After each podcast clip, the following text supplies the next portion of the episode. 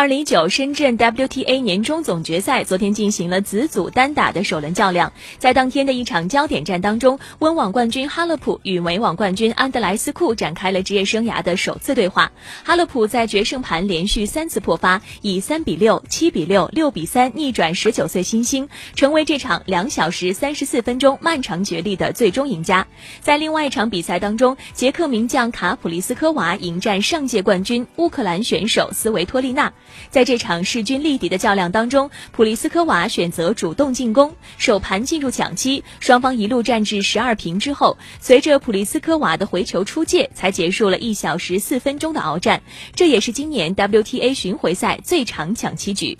次盘，斯维托利娜在自己的发球胜赛局连追两个破发点，以四比六赢下第二盘。最终，斯维托利娜在卫冕首秀以七比六、六比四战胜普利斯科娃，将总决赛的连胜扩大到了六场。